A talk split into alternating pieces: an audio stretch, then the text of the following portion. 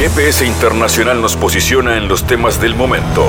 Fabián Cardoso informa y analiza la realidad latinoamericana y de integración regional en una producción de Sputnik.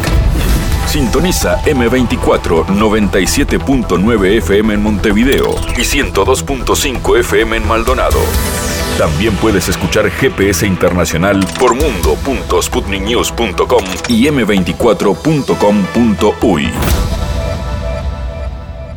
Prestando atención a los hechos más importantes del mundo a nivel planetario, comienza otro GPS. La mirada, el análisis de Alexandro Pagani hoy a partir de la decisión del gobierno turco encabezado por el presidente Recep Tayyip Erdogan de denunciar al gobierno de Israel y a su primer ministro Benjamín Netanyahu ante la Corte Penal Internacional por lo que ha sido la respuesta a el ataque del movimiento Hamas en la franja de Gaza. Lo considera desproporcionado el gobierno turco que ya había roto relaciones con Israel y ahora denuncia a ese gobierno ante la Corte Penal Internacional. Veremos qué tiene para decirnos Alexandro Pagani con su habitual mirada analítica respecto a este punto.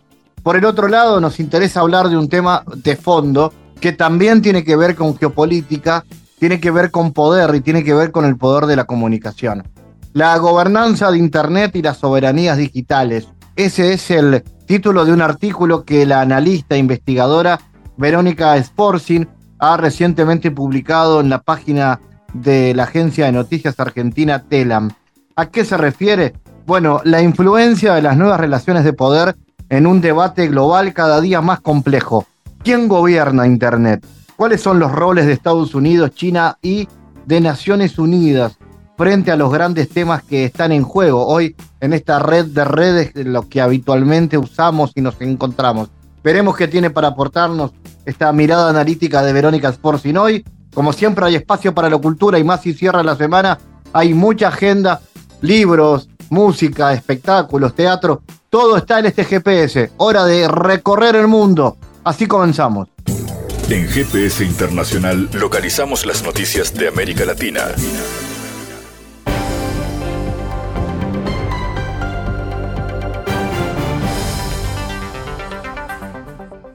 Y por eso, señorías, en nombre de España y en nombre del interés de España en defensa de la concordia entre españoles, vamos a conceder una amnistía a las personas encauzadas eh, por el proceso catalán.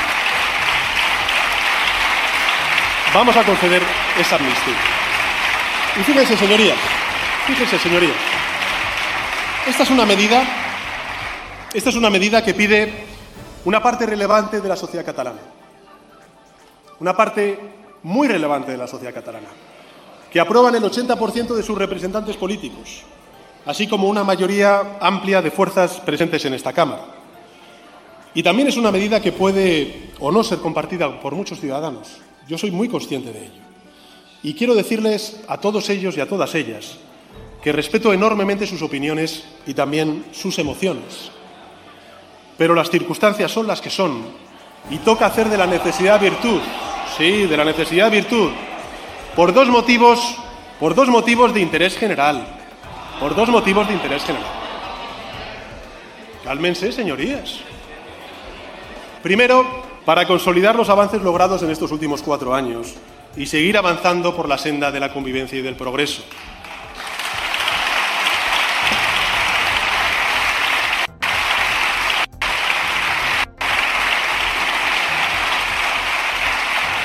Yo creo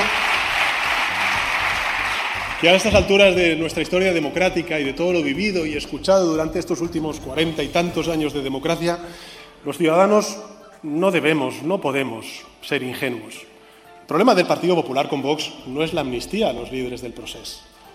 El problema del Partido Popular con Vox es que no aceptan el resultado electoral del pasado 23 de junio.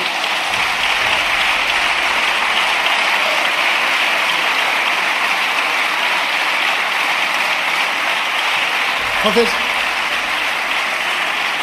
yo le pido a los ciudadanos de buena fe que están asistiendo a este debate que por muchos aspavientos que hagan y que vamos a escuchar además, en fin, yo ya estoy curado de espanto porque vengo de una legislatura, la anterior, donde me han insultado y me han dicho de todo, pero bueno, por muchos aspavientos que hagan, por muchos señorías por mucho que se arropen en la bandera que es de todos, también la nuestra, señorías.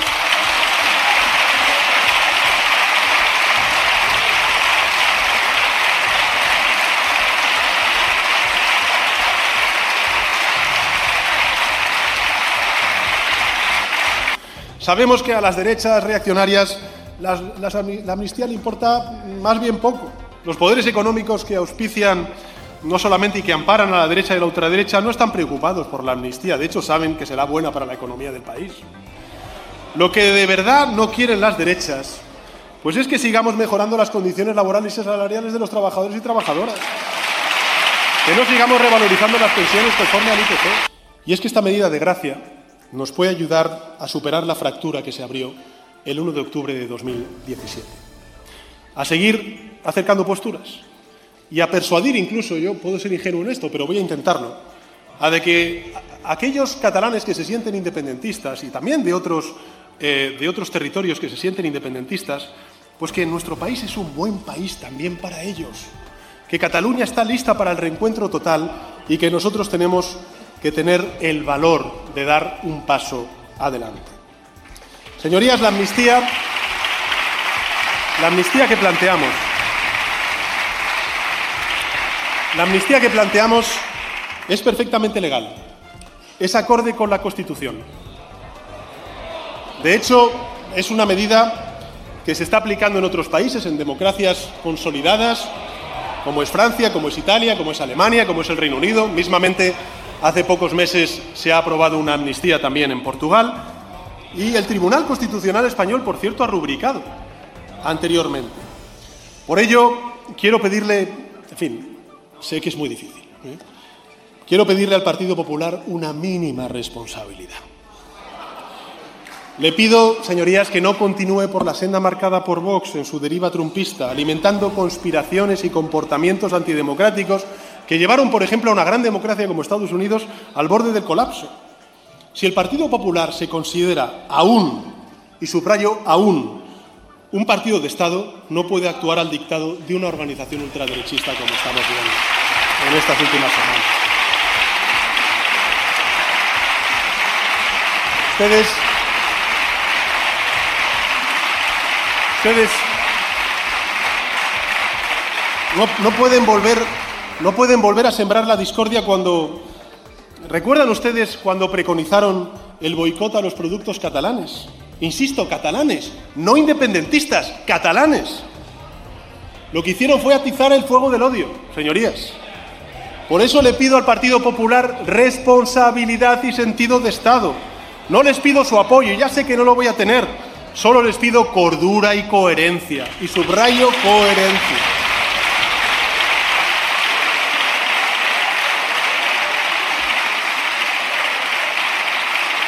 Coherencia. Porque conviene recordarlo a la ciudadanía que asiste atónita a, todas estas proclamas y soflamas que estamos viendo. Sí. Conviene recordar que nada de lo que estamos viviendo es inédito en nuestra democracia. Todo fue hecho antes por gobiernos del Partido Popular. A ver, señorías, a lo mejor ustedes hoy se sonrojan pero lamento decirles que gobiernos del Partido Popular concedieron 1.400 indultos en un solo día. En un solo día.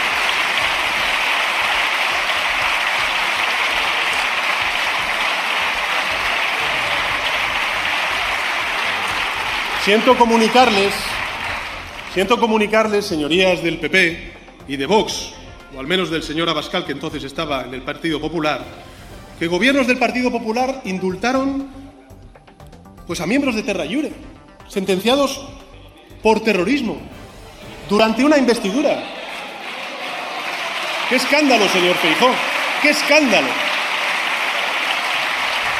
¡Qué escándalo! Siento comunicarles que aquel que lanza proclamas y, soflamas diciendo que se movilice toda España en contra de este malvado Sánchez, pues entregaron numerosas competencias a gobiernos autonómicos del País Vasco y de Cataluña cuando necesitaron los votos del nacionalismo catalán y vasco para evitar el bloqueo y asegurar la gobernabilidad de España. Y, yo, que, yo sepa, pues ninguna de esas concesiones debilitó a España, ni corrompió tampoco nuestra democracia, ni caminamos hacia una dictadura. En fin, nos convirtieron pues en lo que realmente es nuestro país, un Estado compuesto, un Estado descentralizado, como lo son, por cierto, otros muchos países, probablemente los más avanzados del mundo con, democracias consolidadas. La diferencia entonces, ¿en qué consiste? Bueno, pues que cuando la derecha llega a acuerdos con el nacionalismo, eso es un pacto entre caballeros. Y si es eh, la izquierda, pues entonces es toda una traición a la patria. Cerramos la semana con noticias. En España la atención agita la vida política del país donde continúan las protestas y va tomando forma la ley de amnistía. La derecha cree que la democracia y la unidad nacional están amenazadas. ¿Es constitucional? ¿Está en riesgo el Estado de Derecho? Se ultima el registro por la vía de urgencia de la proposición de la ley de amnistía que lleva por nombre Ley Orgánica de Amnistía para la Normalización Institucional, Política y Social en Cataluña. El texto expresa la necesidad de transitar por el marco jurídico nacional e internacional, no alude a la investigación de casos de guerra judicial, anula la responsabilidad penal administrativa y contable de más de 300 independentistas y 73 policías y otorga un plazo de dos meses para su aplicación. En el opositor Partido Popular califican a Pedro Sánchez del mayor peligro para la democracia y de ocasionar una humillación al país. Las protestas y disturbios de los últimos días culminaron en Madrid el 12 de noviembre con una multitudinaria manifestación en la que el líder del PP, Alberto Núñez Feijó, además de alertar contra el acuerdo de gobierno suscripto entre los socialistas y los independentistas catalanes, se reivindicó como ganador de las elecciones de junio y protestó contra la próxima investidura de Sánchez. Es lo contrario de lo que votamos en las elecciones, dijo. Según PP y Vox, del acuerdo del PSOE y Junta emana un peligro para la democracia española, que en última instancia entraña un riesgo para la unidad territorial del Estado y la vigencia del Estado de Derecho. Los comunicados de diversas asociaciones de policías, empresarios y jueces expresan un sentido similar y las declaraciones de altos cargos públicos del PP, como las de la presidencia regional madrileña Isabel Díaz Ayuso, van incluso más allá pues califican a España como que va camino a la dictadura. El Ministerio de Exteriores de Rusia aseguró que Washington mantiene trabado el Consejo de Seguridad de Naciones Unidas en momento de que este organismo es crucial para intentar detener la crisis humanitaria en la franja de Gaza provocada por los ataques israelíes en contra del enclave palestino, aunque la mayor parte de la comunidad internacional exige un alto al fuego en Gaza Estados Unidos se mantiene en su postura de seguir respaldando a Israel, a pesar de que este país no ha distinguido los objetivos de sus agresiones, provocando la muerte de más de 11.000 personas, la mayoría civiles, según cifra de las autoridades sanitarias locales controladas por Hamas. En ese sentido, Moscú recordó que todos los representantes de ONU piden unánimemente un alto al fuego humanitario inmediato que ponga fin a este castigo colectivo inhumano y al sufrimiento de niños, mujeres y ancianos. El Consejo de Seguridad de ONU, como principal órgano para el mantenimiento de la paz y la seguridad, está llamado a tomar una decisión en ese sentido. Sin embargo, hasta ahora el Consejo de Seguridad ha sido incapaz de cumplir su mandato directo y permanece paralizado como consecuencia de la postura de un país, Estados Unidos. El gobierno de Putin recordó también que Washington rechazó sucesivamente dos proyectos de resolución, uno ruso y el otro brasileño, que exigían un cese al fuego humanitario. Alrededor de 600 personas fueron detenidas en Francia por actos antisemitas en lo que dura la guerra entre Israel y Hamas, reveló el ministro de Interior galo. Han habido 1.518 actos antisemitas dirigidos directamente contra los franceses de confesión judía tras el 7 de octubre y casi 600 detenciones, dijo el jerarca en una entrevista con una emisora de radio. El ministro precisó que la mayoría de estos actos se limitan a pintadas e insultos antisemitas, pero también se han dado casos de agresiones físicas con heridos. La víspera se supo que los tribunales instruyen 330 expedientes por actos antisemitas y apologías del terrorismo. El 12 de noviembre, más de 182.000 franceses participaron en una marcha contra el antisemitismo. En París, la manifestación reunió unos 105.000 personas, según las autoridades. Y el presidente de Colombia, Gustavo Petro, dijo este 13 de noviembre que presentará una propuesta ante Naciones Unidas para que Palestina sea reconocida como un Estado pleno. El mandatario añadió que su gobierno no comprará armas a los países en los que la ONU voten en contra o se abstengan de pronunciarse por un cese al fuego en la franja de Gaza. Colombia no comprará armas a países productores que hayan votado en contra o abstención en la proposición que ordenaba cese al fuego en Gaza en Naciones Unidas. El presidente colombiano criticó el actuar de Israel tras el bombardeo de un hospital en la zona de Gaza y pidió a los países progresistas y democráticos acabar lo que llamó una carnicería.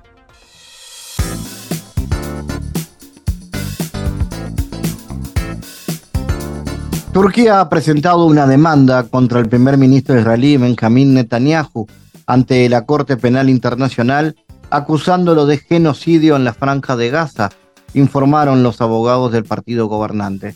Representando la conciencia de los ciudadanos de la República de Turquía, hemos presentado una demanda ante la Corte Penal Internacional de La Haya contra el Hitler del siglo XXI, el primer ministro israelí Netanyahu, que debe ser juzgado por el genocidio que cometió en la Franja de Gaza y por todos los crímenes contra la humanidad, escribió el abogado Metin Kulunuk en la red social X.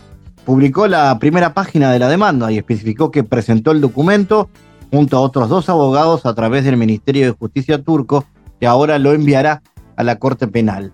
La demanda consta de 23 páginas. Anteriormente, el presidente turco Recep Tayyip Erdogan afirmó que Ankara estaba trabajando en consecuencia para declarar a los altos funcionarios de Israel criminales de guerra. El pasado 11 de noviembre señaló que Turquía ya no considera interlocutor al primer ministro israelí, pero que el jefe de los servicios de inteligencia del país mantiene contactos con Israel. Vamos a analizar este asunto. Estamos en contacto con el historiador y analista Alexandro Pagani.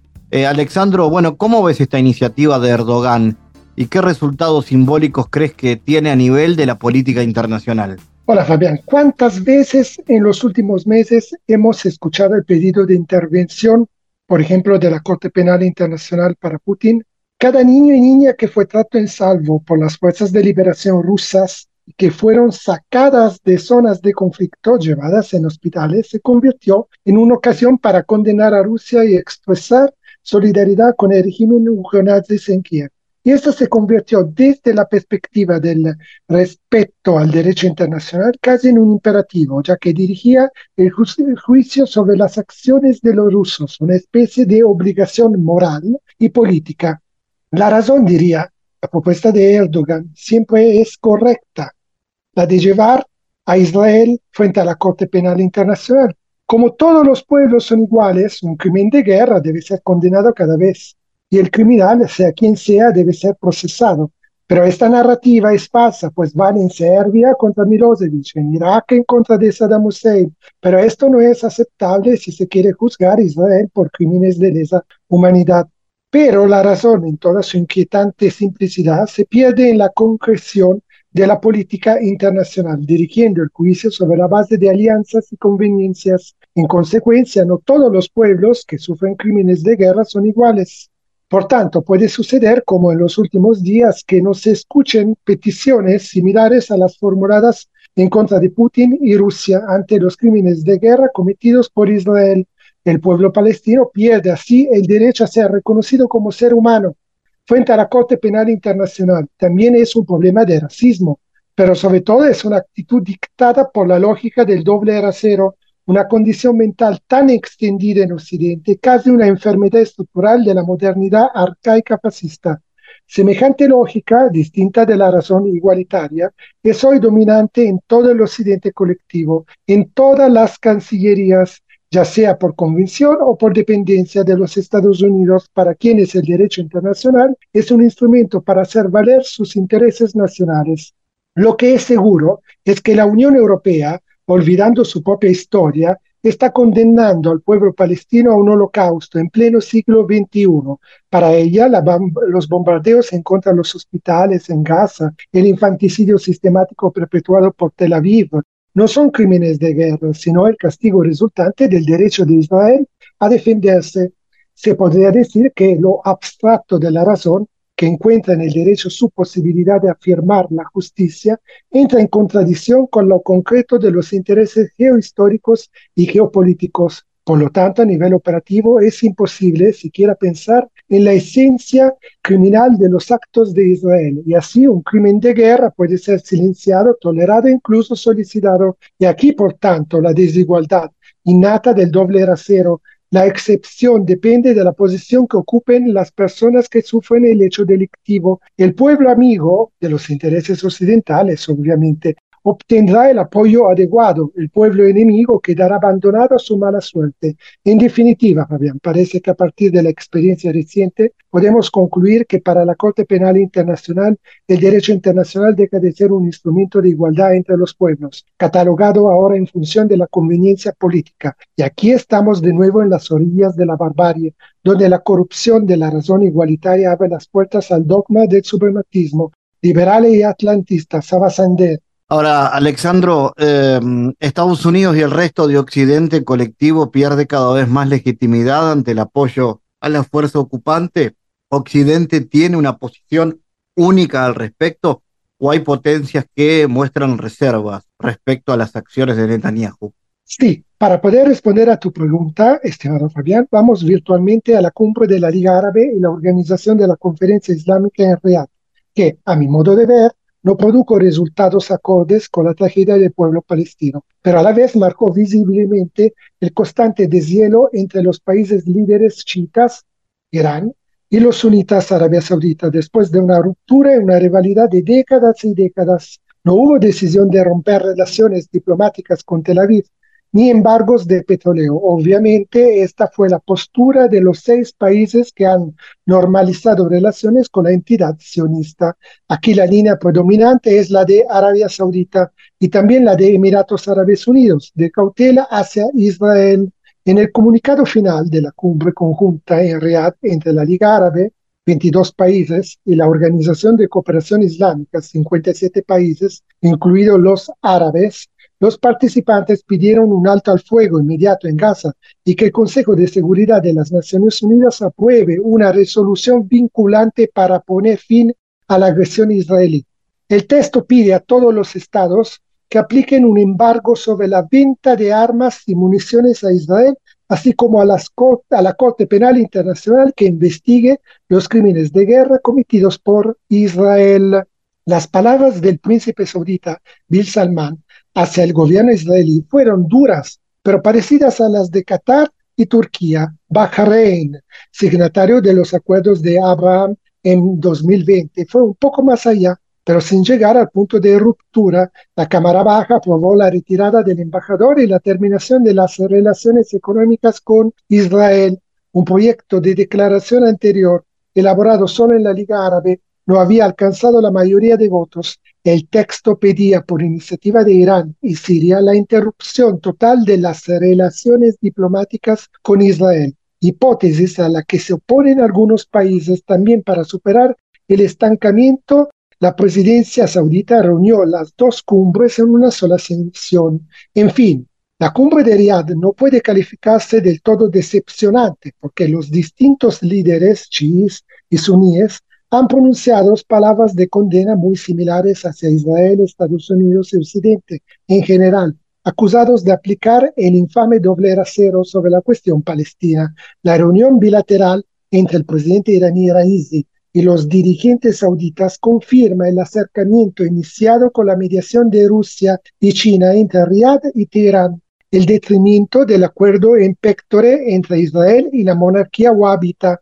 el problema sigue siendo el mismo de siempre. Los países árabes e islámicos están dispuestos a aportar dinero, pero aún no acciones materiales para el pueblo palestino.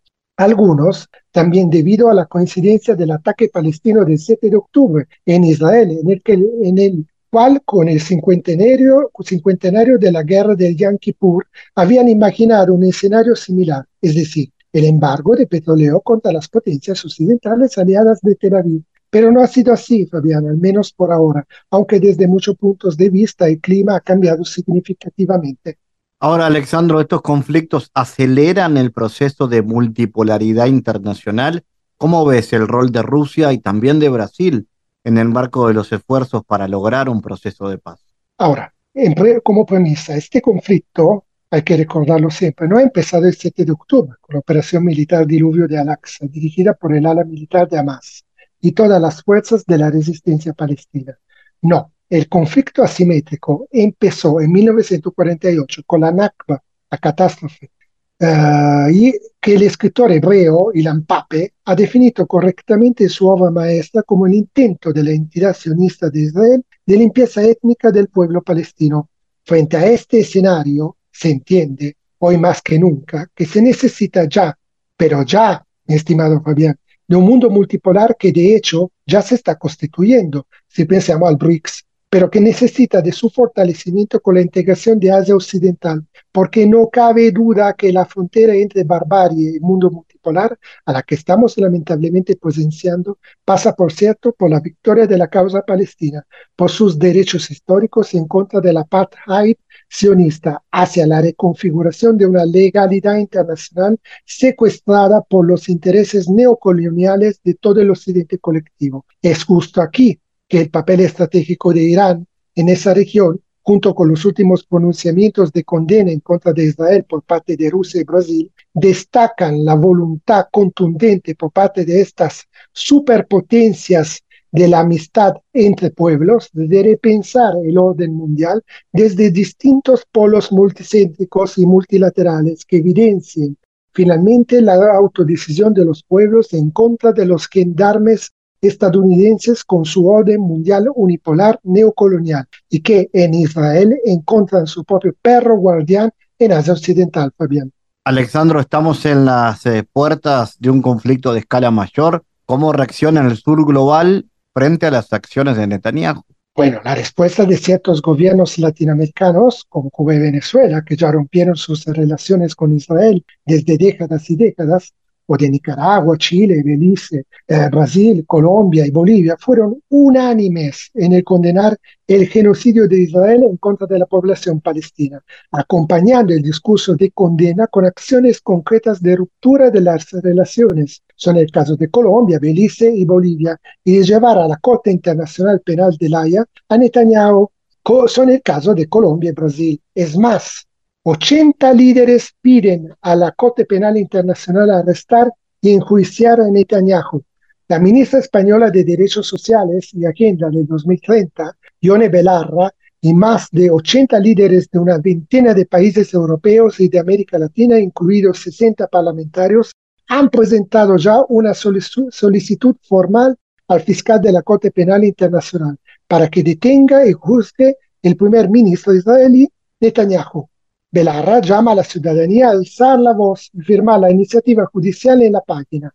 Estos temas de eh, tomas de posiciones contrastan con ciertos gobiernos árabes y musulmanes en la misma región de Asia Occidental, que aún no tomaron posiciones tan dinámicas como estas de acuerdo como evidencia presidentemente. Lo que estamos presenciando una vez más es la nobleza y la invicta resistencia de los pueblos trabajadores de nuestra América, que entienden y que más que los pueblos de la patria grande podrían entenderlo mejor, querido Fabián, el deber de condenar los crímenes de Israel a la vez que es importante respaldar la causa palestina como causa histórica de todos los pueblos oprimidos y de las naciones rebeldes que luchan en contra del imperialismo estadounidense.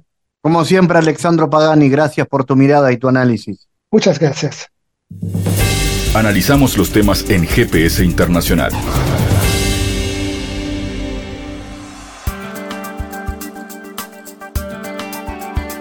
Bueno, la influencia de las nuevas relaciones de poder en un debate global cada día más complejo que busca definir el gobierno de Internet. Están los roles de Estados Unidos, China y la ONU frente a los tres grandes temas que están en juego.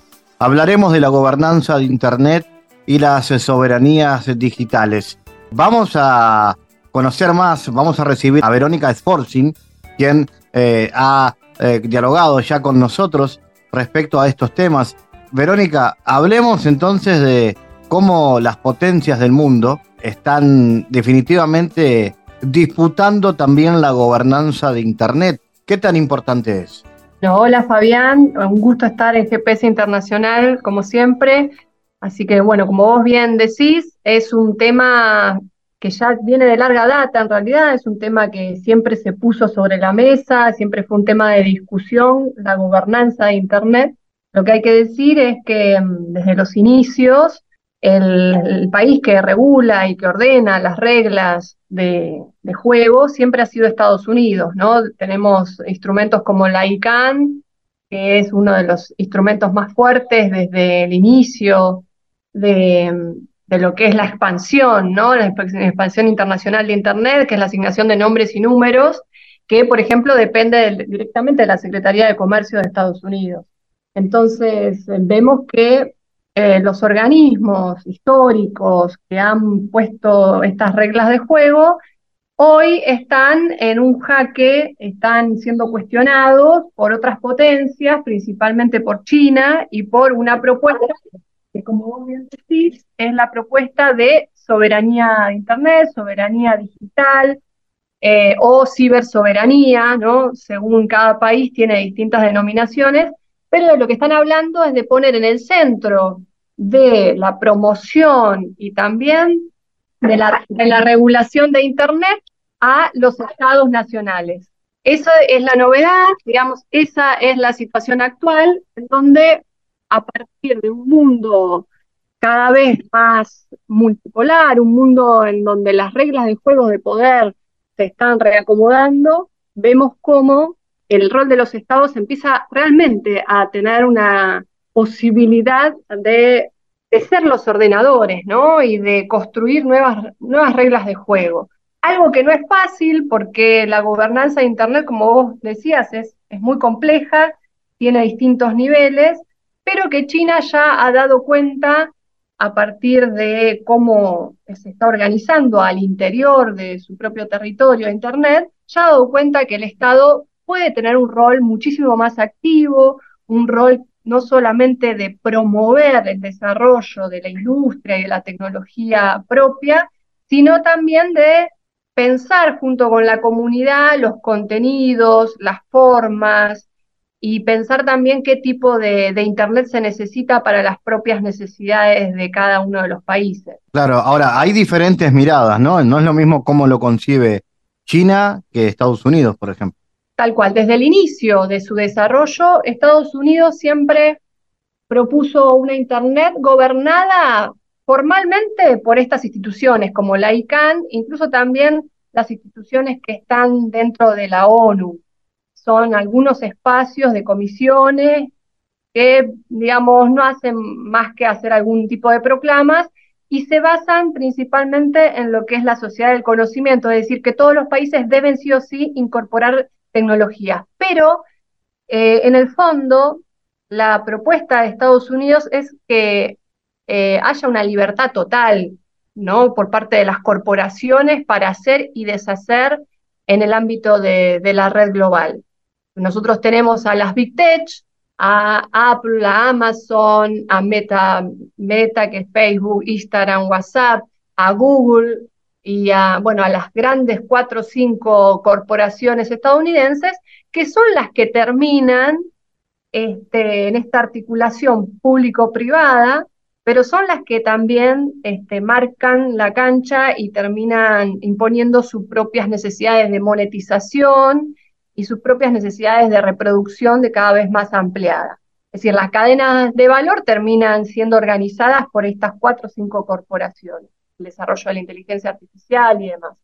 En cambio, China, desde los inicios, siempre el gobierno chino tuvo una, una promoción muy fuerte de eh, una un trabajo duro, ¿no? A partir de las secretarías antimonopolios, pero también de los ministerios que se encargan de, la ciencia y la tecnología, de este, ordenar y arreglar los tiempos del desarrollo de la tecnología y también poner el objetivo del desarrollo de estas tecnologías. Esto fue así desde las primeras promociones, si bien ellos tienen sus propias grandes corporaciones, pero estas corporaciones deben dar cuenta al Estado y el Estado es parte accionaria de estas corporaciones, así como un detalle no menor que los datos de la población de, China pertenecen al Estado, no pertenecen a las corporaciones. Entonces ahí vemos cómo el Estado ha tenido un rol protagónico en la organización del ecosistema tecnológico en China.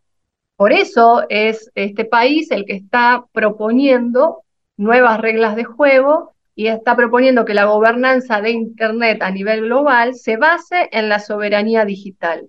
Es decir, que cada uno de los estados puedan con la transferencia de tecnología, por un lado, decir cómo tiene que ser este desarrollo o esta propia, si se quiere, construcción del medio ambiente tecnológico y digital, para no hablar solamente de desarrollo, ¿no es cierto?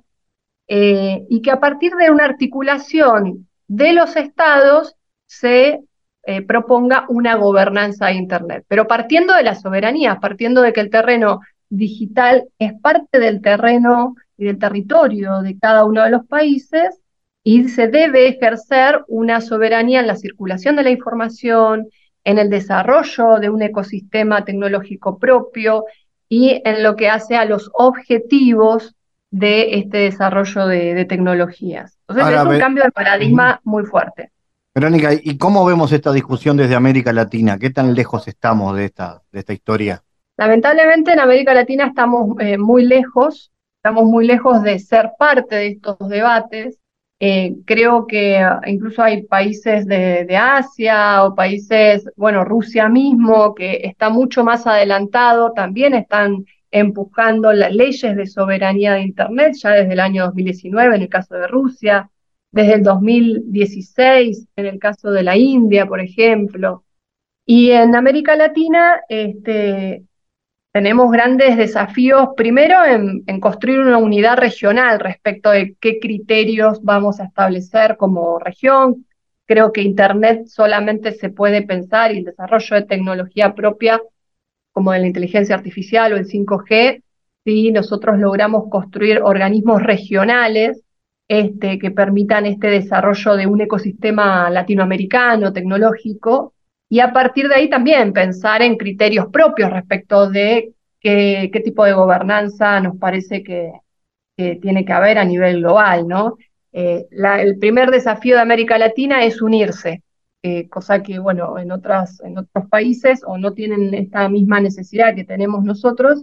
Eh, acá estamos muy fragmentados, cada uno de los países participa individualmente de algunos foros de gobernanza propuestos por la ONU, pero seguimos quedando a merced de una tecnología principalmente mm, angloamericana, en donde lo que hacemos es ser parte de las cadenas de valor de las corporaciones en Silicon Valley, ¿no? Y nos cuesta pensarlo en términos de la necesidad de la soberanía.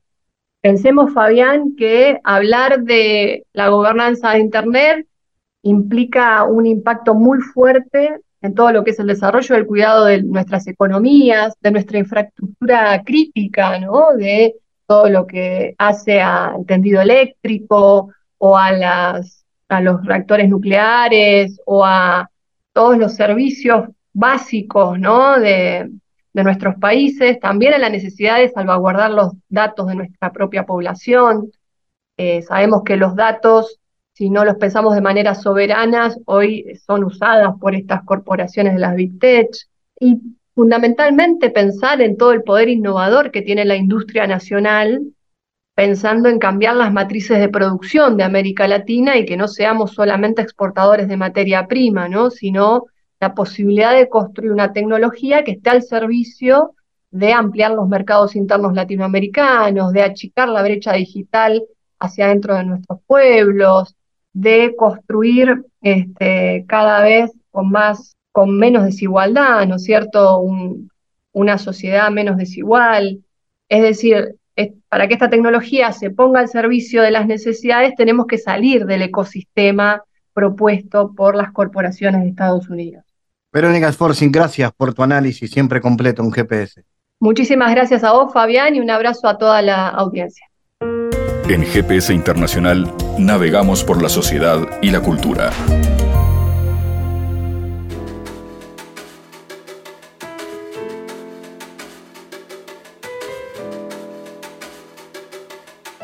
Les queremos presentar en este bloque El cielo visible, el libro del escritor uruguayo, el último libro del escritor uruguayo Diego Recoba.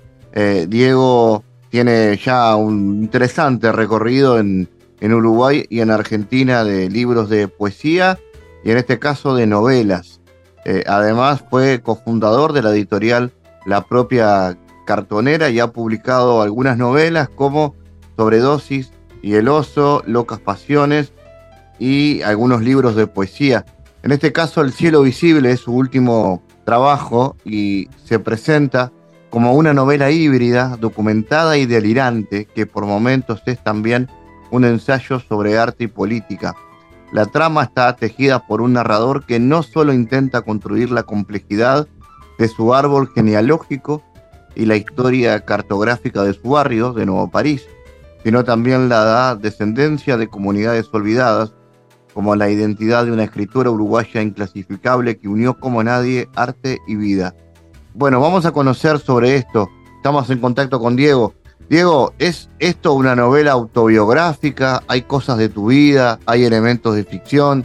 Contanos un poco de este cielo visible. Bueno, Fabián, ¿cómo estás? Muchas gracias por la, invitación, por la lectura. Eh, bueno, mira, de alguna forma sí, yo creo que todas las novelas que hago son autobiográficas la primera casa de herramientas a la que siempre recurro es mi, biografía o la biografía de las personas que me rodean o cosas que me han contado. Es como, al menos en mi caso es así. Yo, lo que pasa es que, bueno, después lo, que hago con esas cosas eh, a veces es, digamos, tienen distintos tratamientos. En este caso, yo tengo dos, líneas de, de, novelas, unas que son como muy orientadas, si se quiere, como lo que a, a una ficción más eh, inventiva, imaginativa, y otras que son eh, más estrictamente biográficas. Esta es la primera novela en la que yo quería ver si podía mezclar esas dos líneas y, bueno, agarrar ese material biográfico, autobiográfico que andaba a la vuelta y manipularlo. La verdad, eh, como, como si fuese una masa que yo estoy moldeando, que estoy probando, que estoy cortando, ver, ver para dónde podía ir. Eh, pero en, definitiva todo termina siendo verdad porque, porque también las cuestiones imaginativas, inventivas de un, creador también son, son algo que nace, de, al menos en un primer momento, de, de, lo, de, lo, vivido por el autor. Entonces, Marta, ¿no? Marta Pasegui o Mirta, Mirta o Marta, ¿eso también son, un elemento de la realidad? Bueno, yo, yo siempre, eh, digo que todo, que todo es real, ¿no? Porque además yo lo tomo así y, porque, no sé, el, juego que estoy proponiendo es ese también, eh, es que, pensemos que todo lo que está ahí es real. Después cada uno determinará si, le parece verosímil o no. A mí son categorías que mucho no me, no me interesan. Eh, a la hora en que, uno entra en, una novela, establece un, pacto con, con, la propia novela y es de, bueno, bueno, yo acá estoy dispuesto a jugar. Es, raro que alguien vaya a, una pista de baile, se pare en de la pista de baile y se quede quieto, ¿no? Cuando uno va a la pista de baile es porque, porque está dispuesto a bailar. Bueno, esto es lo mismo. Yo intento de que, de que eso suceda y además, si se genera duda, a mí también me, me parece genial porque desde siempre, y sobre todo en esta novela, a mí me interesa mucho la noción de confusión. Me interesa de cuando eh, uno esté por, por, transitando mis novelas, el estado que reine no sea el de certeza o el de o el de, bueno, lo tengo dominado, sino que es una cuestión como de confusión, es decir, ¿qué es esto? ¿Esto es real? ¿Esto no? ¿Esto pasa? ¿Qué me está pasando con esto? ¿Este personaje me cae bien o me cae mal? Como una cosa que, en, que uno esté todo el tiempo medio confundido, pero que aún así pueda transitar ese, ese camino. ¿Qué es para vos Nuevo París? ¿Qué, tanto te ha marcado que te, que te lleva, bueno, a, a que domine geográfica y emocionalmente esta historia? Bueno, parece es el lugar donde me crié y donde, a ver, donde también uno, en mi caso, ubica también como, el, como, el, como la tierra la tierra deseada, ¿no?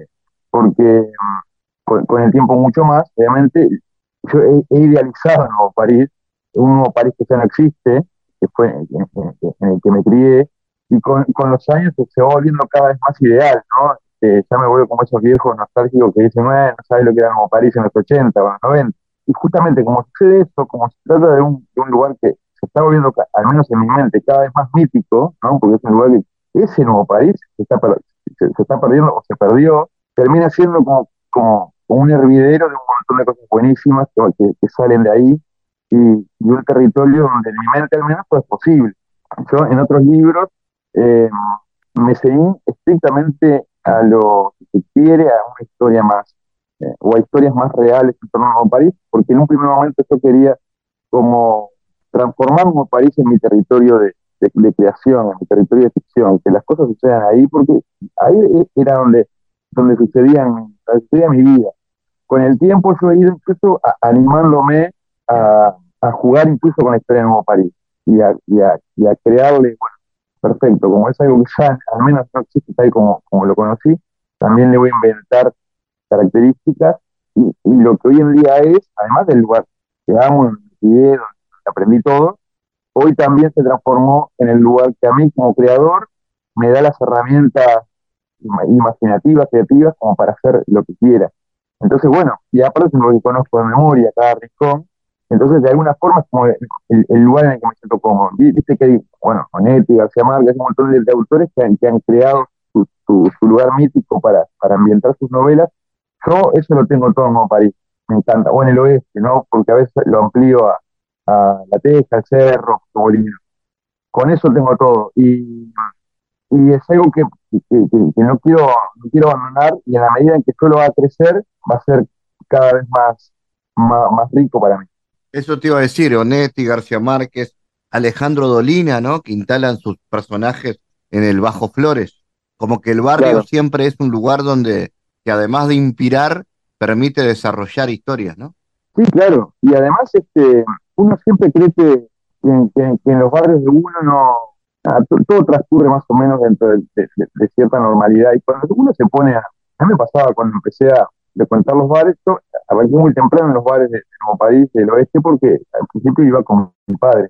Y uno se ponía a escuchar las historias y, realmente te parecían historias extraordinarias, asombrosas, increíbles. Y después con el tiempo te das cuenta, averiguando un poco más, que esas cosas habían sucedido serio.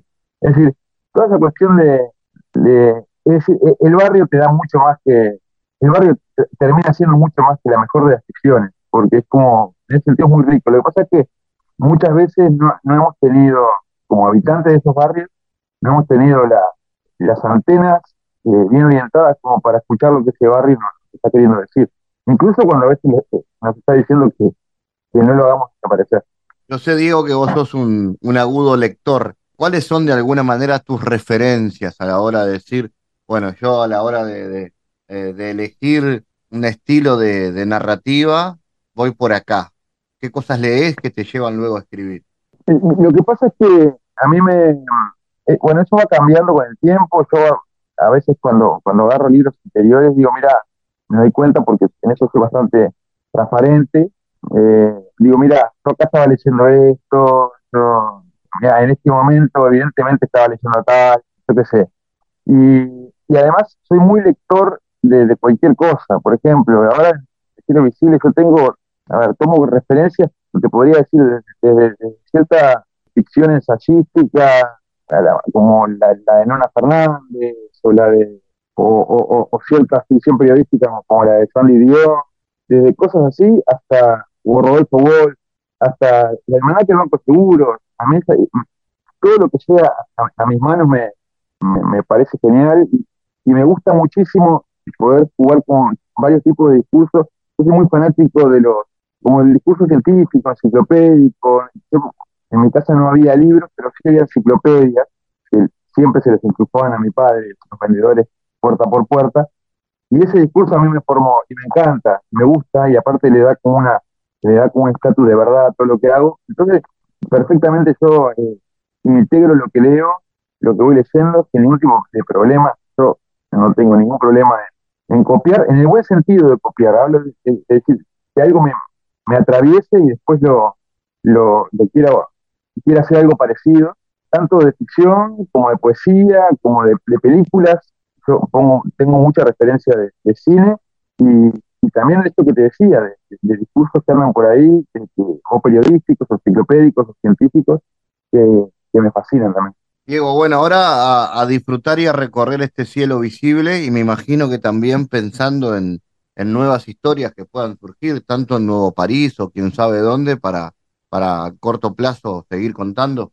Sí, bueno, parte de, publicar un libro, al menos en mi caso, es, este, es poder tener ya como la, la, chance de, de, empezar nuevos procesos. Y la verdad que estaba ansioso porque saliera el libro, porque eso me iba a permitir empezar a escribir cosas que yo ya quiero escribir, porque estoy todo el tiempo pensando en, cosas que, quiero hacer y en, cosas que quiero escribir, pero necesito ponerme de lleno en esto. Así que, bueno, es, una alegría también que se saliera la novela por eso, porque ahora me puedo embarcar en un nuevo, nuevo camino.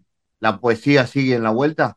Bueno, está, está quizás más como lector que, que, como, como, autor de poesía. Me, he copado en los últimos tiempos mucho con, con esto de la narrativa. Incluso he abandonado el relato, que es algo que yo en algún momento hacía. Me he copado mucho con esto de la narrativa de largo aliento, ¿no? como esta cosa que medio oceánica, que arranca, arranca, arranca, arranca, expande. Pero la poesía siempre está. Y, trato, no siempre me sale, trato de que, de que, de que muchas partes de, de, lo, de, la narrativa que hago tenga, tenga mucho poesía. En este caso quizás no tanto, pero sí hay una poeta. Y sí, en algún, en algún momento pensé en, incluir algunas poesías de la poeta, pero bueno, al final no lo puse, pero está, siempre está el tema. Así que bueno, este, quizás más adelante reaparecerá. Diego Recoba, autor de El cielo visible, editado por Random House hace ya algunos días en Montevideo. Gracias, Diego, por este contacto con GPS. Bueno, muchas gracias a usted por la invitación y a las órdenes. El mundo en GPS Internacional.